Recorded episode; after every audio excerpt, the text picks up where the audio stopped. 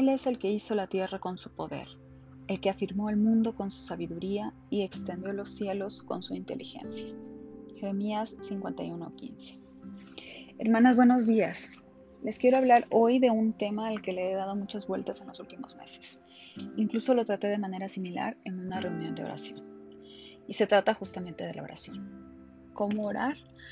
Pero quizás sobre todo, ¿cuánto tiempo orar? ¿Cuánto tiempo se recomienda orar? No hay un tiempo definido, pero les voy a contar lo siguiente. En una charla para adolescentes, una amiga preguntó cuánto oraban todos los días.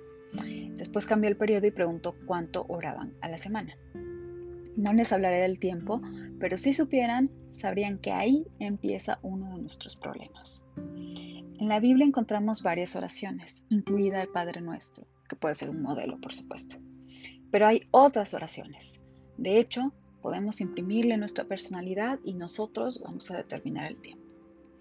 En lo que quiero hacer hincapié es en las partes que debería contener la oración y que esto va a repercutir en el tiempo que invirtamos.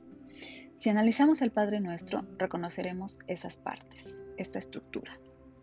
Podemos tomar un modelito que asemeja una mano, compuesta por cinco elementos, que son los dedos, meñique, anular, dedo medio o mayor, índice y pulgar. Meñique.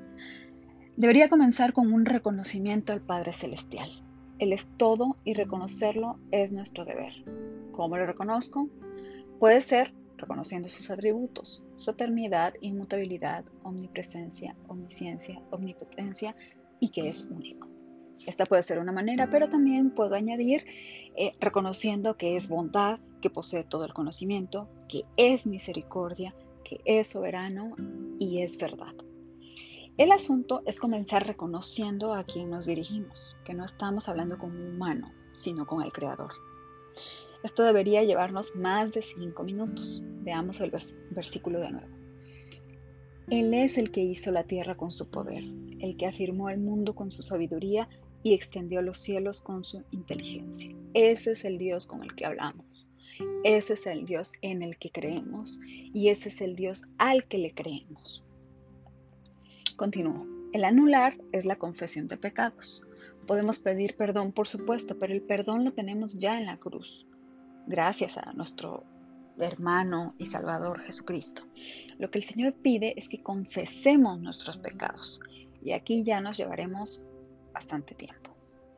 El dedo medio es la gratitud. Estoy segura que podemos hacer una larga lista, aunque no se trata solo de ello, no se trata de ta, ta, ta, ta, check.